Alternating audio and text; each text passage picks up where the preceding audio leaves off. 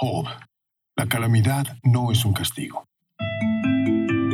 Hoy voy a leerte un fragmento de un texto antiguo considerado, y cito, una de las más nobles obras de la literatura mundial, el libro de Job. Esta es una historia de un personaje influyente y riquísimo de la edad de bronce, cuya vida transcurrió hace 3.000 años, allá en los días de David y Salomón de la Iliada y la Odisea tres mil años atrás. El libro de Job está tan espléndidamente escrito y habla de temas tan espléndidamente profundos que muchos expertos lo colocan en el mismo exaltado nivel de las tragedias griegas de Esquilo y Sófocles. Imagínate de lo que estamos hablando. La Divina Comedia de Dante, El Paraíso Perdido de Milton y El Fausto de Goethe. De hecho, el prólogo en el cielo con que Goethe abre su Fausto está modelado enteramente, pieza por pieza, en la famosa entrevista de Satanás con Dios con que abre el libro de Job. Alfred Lord Tennyson, el más laureado de todos los grandes poetas ingleses, afirmó que el libro de Job es The greatest poem of ancient or modern times, el más grande poema de los tiempos antiguos o modernos. O sea, una obra maestra. Punto. Job, el admirable héroe de esta historia, tiene un problema muy peculiar, que es tan bueno e intachable que ha atraído la atención de Dios y de Satán. A mí me pasa todo el tiempo. Satán Satanás, cuyo nombre significa el acusador, el repugnante y eterno chismoso que siempre está diciendo cosas malas de ti y de mí, resiente la piedad y la bondad de Job. A Satán no le molesta que Job sea tan influyente y próspero. Le importa un bledo que tenga tantísimas propiedades, diez hijos, muchos siervos o miles de cabezas de ganado. No. Lo que le molesta, y mucho, es que Job sea un hombre bueno y justo. Y por eso quiere destruirlo y enlodarlo al sugerir que Job solo es piadoso y bueno porque esa es su manera tramposa de ganarse el favor de Dios. Como si Dios fuese tan estúpido como para no darse cuenta de ello. Ah, pero Dios sabe que Job es mucho más grande que eso, que la integridad de Job no es falsa ni efímera como para desaparecer al primer soplo de la desventura, y porque Dios tiene tanta fe en Job, lo digo una vez más, no es que Job tenga tanta fe en Dios, no, no, no, no, no. Dios tiene tantísima fe en Job que permite que Satán haga lo suyo y lo ponga a prueba. Pero este indeseable e indeseado pacto divino arroja a Job al ojo de un huracán de desgracias súbitas, consecutivas, y cada una más devastadora que las anteriores. Esta es la historia íntima de un hombre bueno que sufre tanto que en su dolor llegará a no menos que maldecir el día en que nació. Y está en la Biblia. Job no tiene la menor idea de que está en el centro de un reto entre Dios y Satán, ni de cuál es el propósito de Dios en todo lo que le sucede, todo lo que lo aplasta al caerle encima. Pero Job no imagina tampoco que al aferrarse como mejor y más dignamente puede a su integridad personal en medio del apabullante sufrimiento, está no solo desmintiendo, sino incluso derrotando al mismísimo Satán. Porque Satán y no Job es quien terminará humillado. Hoy te leo solo los capítulos del 1 al 3 y luego el 29 y el 42 de este maravilloso libro, es decir, el principio, la mitad y el final de la historia. En otra ocasión pronto y con más espacio, te leeré también el precioso himno a la sabiduría y la historia del adiposo y temible monstruo Leviatán, que también figuran en este libro de Job. Pero hoy nos concentramos en la lucha personal de él. Lo que Satán quiere es destruir a Job al hacerlo maldecir de Dios y no lo consigue nunca por más que lo intenta. Entre el diablo y Dios se planta este extraordinario ser humano, Job. Al final no triunfan ni el diablo ni Dios, porque la lucha no era de ellos. Lo que triunfa es la rectitud, la integridad personal, el hombre, el ser humano, Job. ¿Por qué sufre la gente buena? Este era un tema tan apremiante hace tres mil años como lo sigue siendo hoy, porque todos estamos metidos en este huracán que es la vida.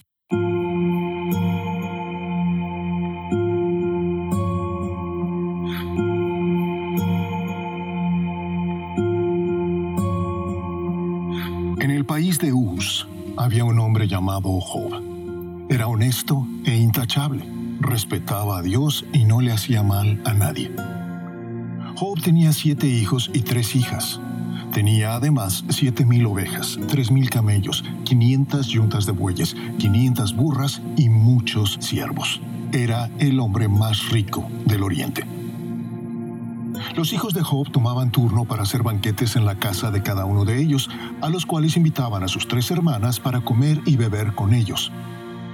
Al terminar cada ronda de banquetes, Job les mandaba instrucciones a sus hijos para que se purificaran, y levantándose de madrugada, ofrecía un sacrificio que debe quemarse completamente por cada uno de sus hijos, pues Job pensaba que tal vez sus hijos pudieran haber pecado y maldecido a Dios con su pensamiento. Entonces llegó el día en que los ángeles se presentaron ante el Señor, incluso Satanás estaba allí con ellos. El Señor le dijo a Satanás, ¿Dónde has estado? Y Satanás le respondió al Señor, He estado vagando por la tierra. Entonces el Señor le dijo a Satanás, ¿Te has fijado en mi siervo Job? No hay nadie en la tierra como él. Job es un hombre intachable, honesto, respeta a Dios y rechaza el mal. Satanás le respondió al Señor, Pero es que Job respeta a Dios por nada. ¿Acaso no lo proteges a él, a su familia y a sus posesiones?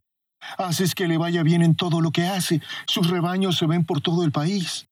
Ah, pero si le quitaras todo lo que tiene, seguro que te maldeciría en tu propia cara.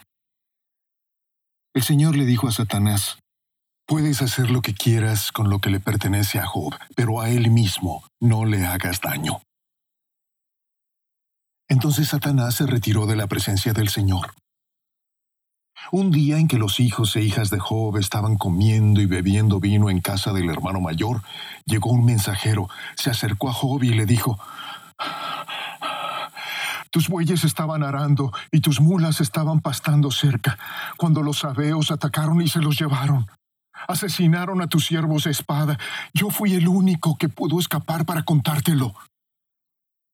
Mientras este mensajero todavía estaba hablando, llegó otro y le dijo a Job, Cayó un rayo del cielo y quemó a tus ovejas y a tus trabajadores. Yo soy el único que pudo escapar para contártelo. Mientras este mensajero todavía estaba hablando, llegó otro y le dijo a Job, los caldeos enviaron tres grupos de soldados que nos atacaron, se llevaron los camellos y mataron a todos tus servidores a filo de espada. Yo fui el único que pudo escapar para contártelo. Mientras este mensajero todavía estaba hablando, llegó otro y le dijo a Job,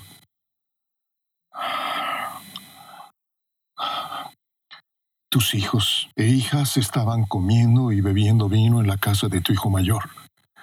De repente sopló un fuerte viento desde el desierto y destruyó la casa. La casa cayó sobre tus hijos y todos murieron.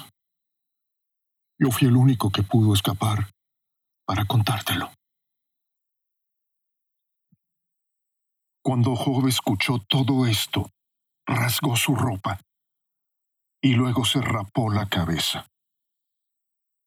Después se postró en tierra en actitud de adoración y dijo, Desnudo salí del vientre de mi madre, y desnudo saldré de este mundo. El Señor dio,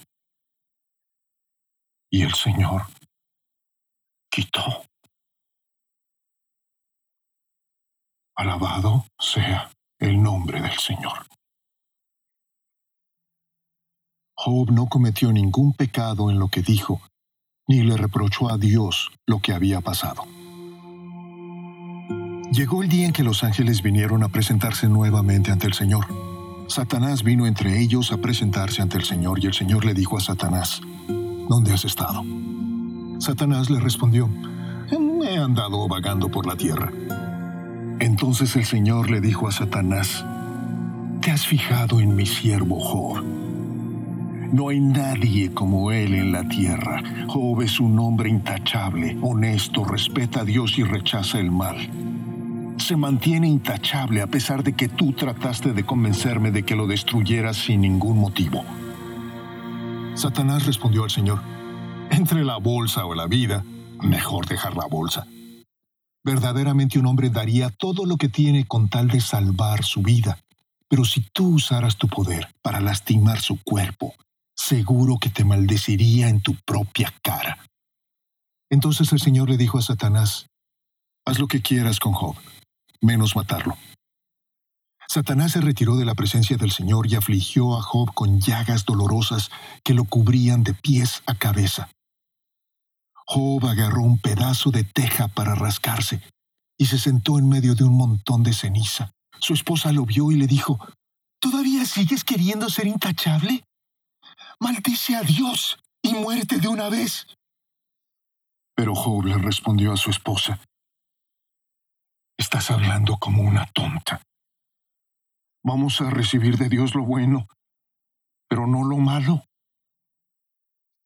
En todo esto, Job no cometió ningún pecado en lo que dijo.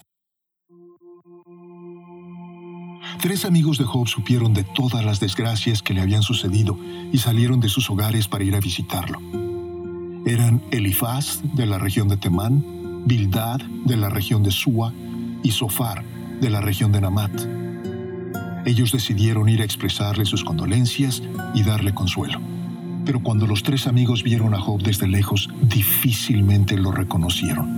Empezaron a llorar, rasgaron su ropa y arrojaron cenizas al aire sobre su cabeza.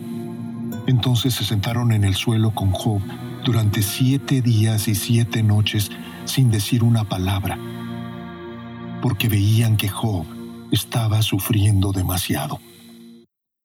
Entonces Job maldijo el día en que nació. Dijo, que desaparezca el día en que nací. Que la noche en que se dijo, es un niño, se elimine completamente. Que haya tinieblas ese día, que Dios en las alturas no pregunte por él y que la luz del día no le resplandezca. Que la sombra de la muerte lo reclame como suyo, que nubes oscuras lo cubran, que la oscuridad se apodere de él. Que la oscuridad arrebate esa noche, que esa fecha no aparezca en ese mes ni en ese año, que esa noche sea desolada y carezca de alegría. Que la maldigan los que maldicen el día y los expertos en despertar a Leviatán. Que no brillen las estrellas de esa mañana, que esa noche espere ansiosa la llegada de la luz, pero que no haya luz. Que le caigan todas las maldiciones a esa noche, porque no cerró el vientre de mi madre y no ocultó de mis ojos el desastre. ¿Por qué no morí yo en el vientre o al salir de él? ¿Por qué hubo rodillas para recibirme y pechos para amamantarme? Si mi madre no me hubiera dado a luz, estaría durmiendo ahora, sin ser molestado, descansando. Estaría con los reyes y los sabios de la tierra que construyeron las pirámides, o estaría con funcionarios reales que poseían oro y llenaron sus tumbas con plata. ¿O por qué no me enterraron como un aborto o como a los niños que nunca ven la luz? Allí los malvados dejan de causar problemas, allí descansarán los que se quedaron ya sin fuerzas. Los cautivos descansan porque ya no oyen más la voz del capataz. Allí están el hombre sencillo y el gran personaje, y el esclavo se libra de su amo. ¿Por qué ve la luz el desdichado? Y se le da vida a quienes llevan una amarga existencia. ¿Por qué se les da vida a los que esperan con ansia la muerte y a los que la buscan más que a un tesoro escondido? ¿Por qué darles vida a aquellos que se llenarían de alegrías y descienden a la fosa? ¿Por qué darle vida a un hombre que ve cerrado su camino y a quien Dios tiene acorralado? Suspiros me vienen en lugar de alimento. Mis lamentos fluyen como el agua. Lo que más temía fue lo que me sucedió. No tengo paz ni sosiego. No hay descanso para mí, sino ansiedad. Job continuó su argumentación. ¿Cómo extraño los meses que ya pasaron? Los tiempos en que Dios cuidaba de mí. Cuando su luz brillaba sobre mí, yo caminaba en la oscuridad guiado por ella. Estaba yo en mi mejor edad, cuando mi amistad con Dios protegía mi hogar. Todavía el Todopoderoso estaba conmigo, al lado mío estaban mis muchachos. Me lavaba los pies con leche y las rocas destilaban aceite de oliva para mí. Yo iba a la puerta de la ciudad, ocupaba mi asiento en la plaza. Los jóvenes me veían y se retiraban. Los viejos se levantaban y permanecían de pie. Los funcionarios guardaban silencio y se tapaban la boca. Hasta los dignatarios más importantes se callaban y no pronunciaban palabra. Les parecía bien lo que yo decía y aprobaban todo lo que yo hacía, porque cuando un pobre pedía ayuda yo lo ayudaba y también al huérfano que no tenía quien le ayudara. El desamparado me bendecía, mi ayuda hacía que la viuda cantara de alegría. Mi ropa era la honestidad y me vestía con ella. La justicia era mi turbante. Yo era ojos para el ciego y pies para el inválido. Yo era como un padre para los necesitados, ayudaba a gente que ni siquiera conocía. Estudiaba bien su caso y los defendía en el tribunal, le rompía los dientes al perverso y le quitaba su presa de entre los dientes.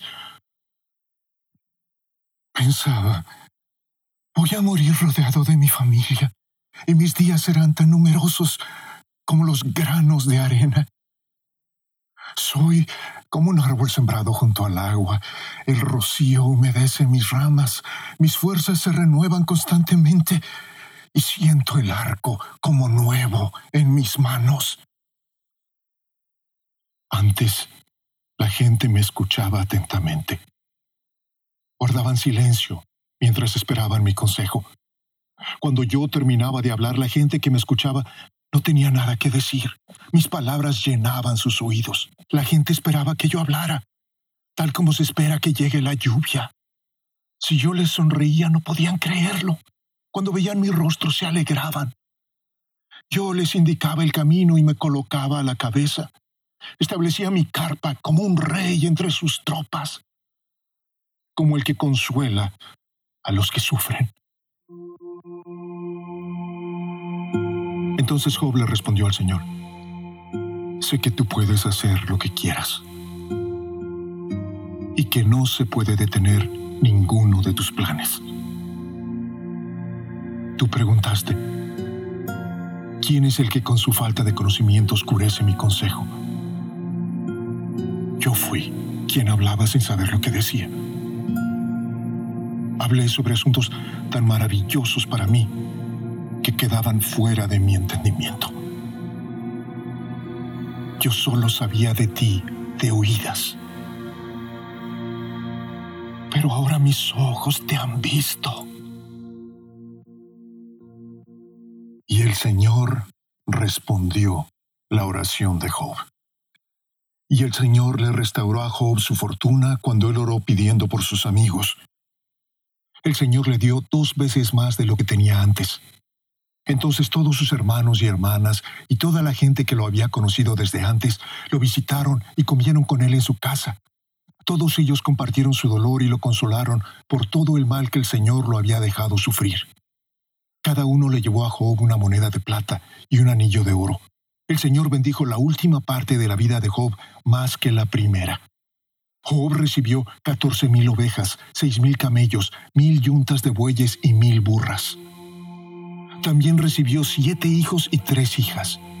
Job llamó a la primera hija Paloma, a la segunda Canela y a la tercera Bonita. Las hijas de Job fueron las mujeres más bellas de todo el país y él le dio a cada una de ellas su parte de la herencia junto con sus hermanos. Job vivió 140 años más, lo suficiente para ver a sus hijos, nietos, bisnietos y tataranietos. Murió muy anciano después de disfrutar una larga vida.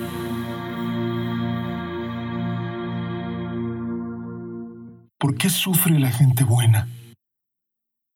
El libro de Job nos enseña que este es un mundo caído que no premia ni castiga según la justicia. Este es un mundo que no funciona de manera justa. Y es por eso que los inocentes sufren.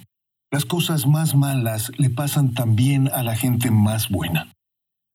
La bondad de una persona no garantiza que le vaya a ir bien o mal, pero aún peor, es a menudo por hacer el bien que nos ocurre el mal. El libro de Job nos enseña que la calamidad no es prueba de que hayamos hecho algo mal. La desgracia no es un castigo del cielo. Que nos vengan cosas malas no quiere decir que estamos recogiendo el pago de nuestras malas acciones. No. La desgracia nos puede alcanzar y nos alcanzará a todos, buenos o malos, ricos o pobres, niños o viejos. Y la única manera de triunfar sobre esa desgracia será aferrándonos sin compromiso a nuestra bondad, a nuestra integridad. Hay que tener fe en el bien y seguir adelante. ¿Por qué sufren los buenos y los malos parecen salirse con la suya? La gente en torno a Job creía que todas sus bendiciones eran el premio de su bondad y por eso cuando lo perdió todo, su propia esposa y sus mejores amigos lo acusan de haber hecho algo malo que le mereció tal castigo, porque supuestamente la calamidad era un castigo. Pero Job sabía que él era bueno, que no había hecho nada malo y por eso se sintió traicionado por Dios, que debería sostener el orden del mundo en que se premia a los buenos y se castiga a los malos. Ya cómo duele eso de sentirnos traicionados por Dios, como Job. Y aquí déjame hacer un paréntesis. No te imaginas cuántos ateos nos hicimos en un momento u otro ateos justamente por esto. Porque algo salió catastróficamente mal, porque murió algún ser querido, porque algo nos rompió el corazón y nos sentimos traicionados por Dios. Y hoy en nuestra ira estamos vengándonos de Dios al tratar de negar su existencia y convencer a otros de que abandonen su fe en Él. Me atrevo a decir que el 95% de los ateos que he conocido, y sobre todo los más gritones, los más furibundos, como Dawkins, Hitchens, Harris, Erdman, Shermer, se hicieron ateos precisamente así, porque murió su novia, porque murió su esposa, porque murió su hija del alma, como fue el caso con Darwin. Son ateos porque están aferrándose con las uñas a una herida emocional. Sentirnos traicionados por Dios es un poderoso motivo para denostar de Dios, pero no es una razón, porque no es racional. Es un impulso emocional como decir, me traicionó mi esposa, por lo tanto ahora dedicaré mi vida a demostrar que mi esposa no existe y a persuadir a otros de que tampoco crean en ella. ¿Tú crees que eso como argumento racional funcionaría? Mm. Si me traicionó mi esposa, Claro que tengo motivos para resentirla, para alucinarla, para preguntarme en qué carambas estaba pensando el día en que me casé con ella. Pero pasar de allí a decir que por lo tanto ella no existe, ni ha existido nunca. ¿De veras? Imagínate que yo tuviera que denunciar ese crimen ante la policía. Señores policías, mi esposa me ha traicionado y se fue con otro. Y se llevaron mi dinero y mi osito de peluche y las llaves de mi coche. Y los policías me preguntan, bueno señor, eh, denos los datos de su esposa para poder encontrarla. Y yo les respondo, no señores, mi esposa no existe. Mi mujer me traicionó de manera que no existe. ¿Te imaginas cómo me van a ver los policías? Mm, o sea, señor, que su mujer lo traicionó y se fugó con otro y se llevaron su osito de peluche y su dinero y las llaves de su coche. Pero no existe.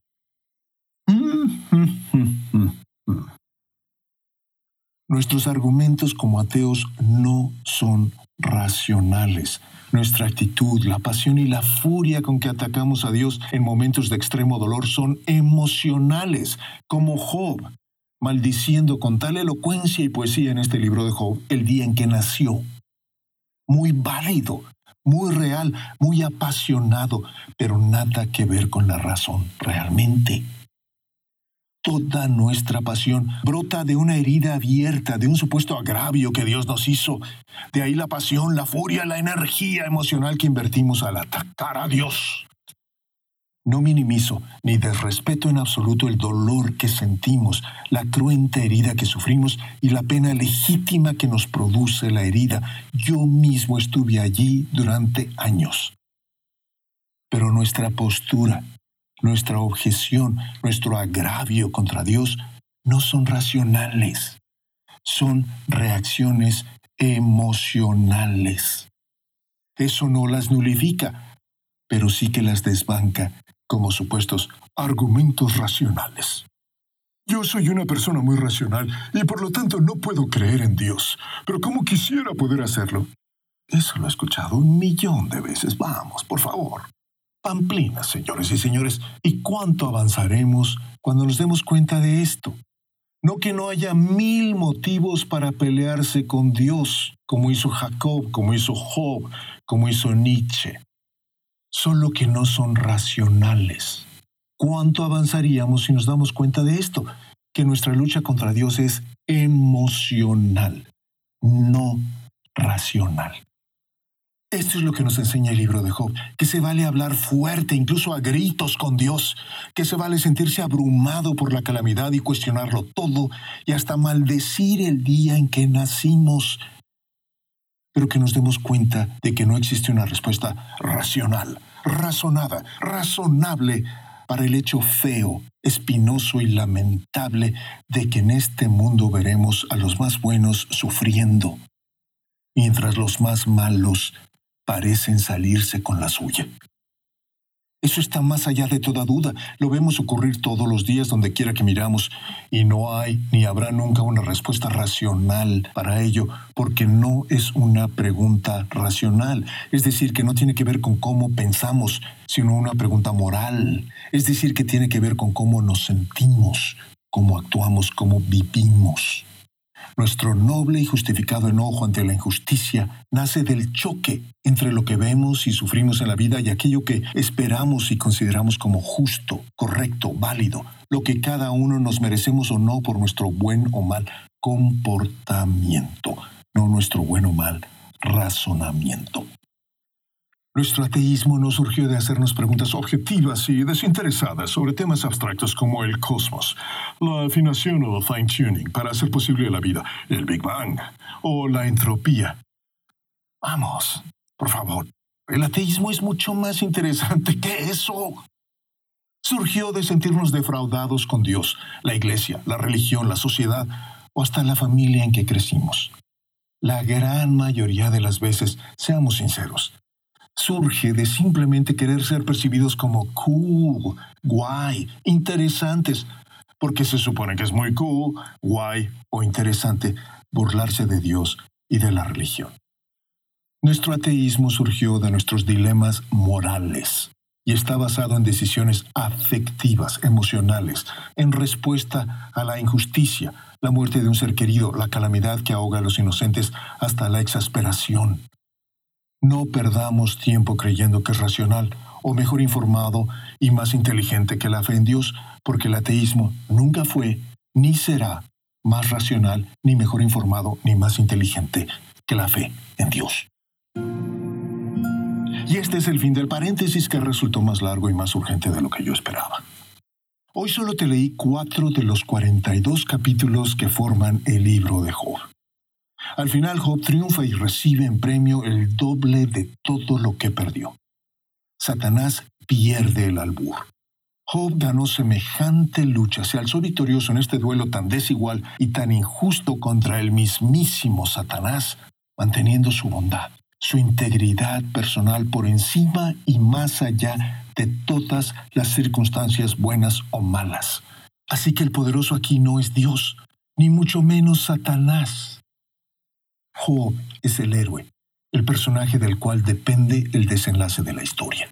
Y aunque no lo entendió todo y estaba plagado de llagas y de dudas, se plantó en la fe de que Dios era sabio y por lo tanto necesariamente tenía que ser justo y sacarlo de allí. Su lema, digamos, su mantra, su afirmación personal fue, Dios es sabio, por lo tanto tiene que ser justo y por lo tanto tiene que sacarme de aquí. Dios es sabio y por lo tanto tiene que ser justo y por lo tanto tiene que sacarme de aquí. Dios es sabio, por lo tanto tiene que ser justo y por lo tanto tiene que sacarme de aquí. Y además de enseñarnos todo esto, este admirable varón de la edad de bronce nos dejó una urgente lección para la vida diaria. Que la calamidad no es un castigo. Y que cuando estamos sufriendo es mejor enfocarnos en el futuro, en el propósito, que este sufrimiento podría cumplir, más que enfocarnos en el pasado y hacernos tripas la cabeza tratando de hallar la causa, la razón de este sufrimiento. Ante el sufrimiento, cuando la calamidad se ha ensañado con nosotros, es mejor pensar en el propósito que pensar en la causa. Mejor ver hacia adelante que ver hacia atrás. A todos nos van a ocurrir cosas malas, es mejor meditar en la lección que aprenderemos, la victoria que ganaremos, que perder el tiempo y la energía mirando hacia atrás para ver a quién culpamos. Ese es un murmullo radiante de los muchos que contiene el fascinante libro de Job. Gracias por escuchar. Si te gustó, dale like, suscríbete y compártelo.